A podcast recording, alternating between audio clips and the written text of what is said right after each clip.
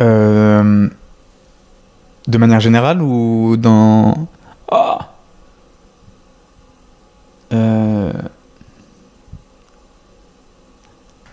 C'est pas vraiment du reboostage, mais je sais que des fois, même dans mes moments un peu mélancoliques ou tristes, euh, j'ai un. Je vais, je vais paraître très chum, mais j'adore, euh, j'adore euh, faire des grimaces aux enfants dans les transports publics ou dans le métro, des trucs comme ça. J'adore de manière générale.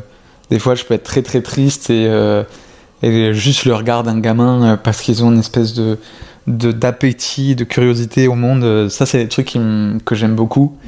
Et, euh, et sinon, de manière générale,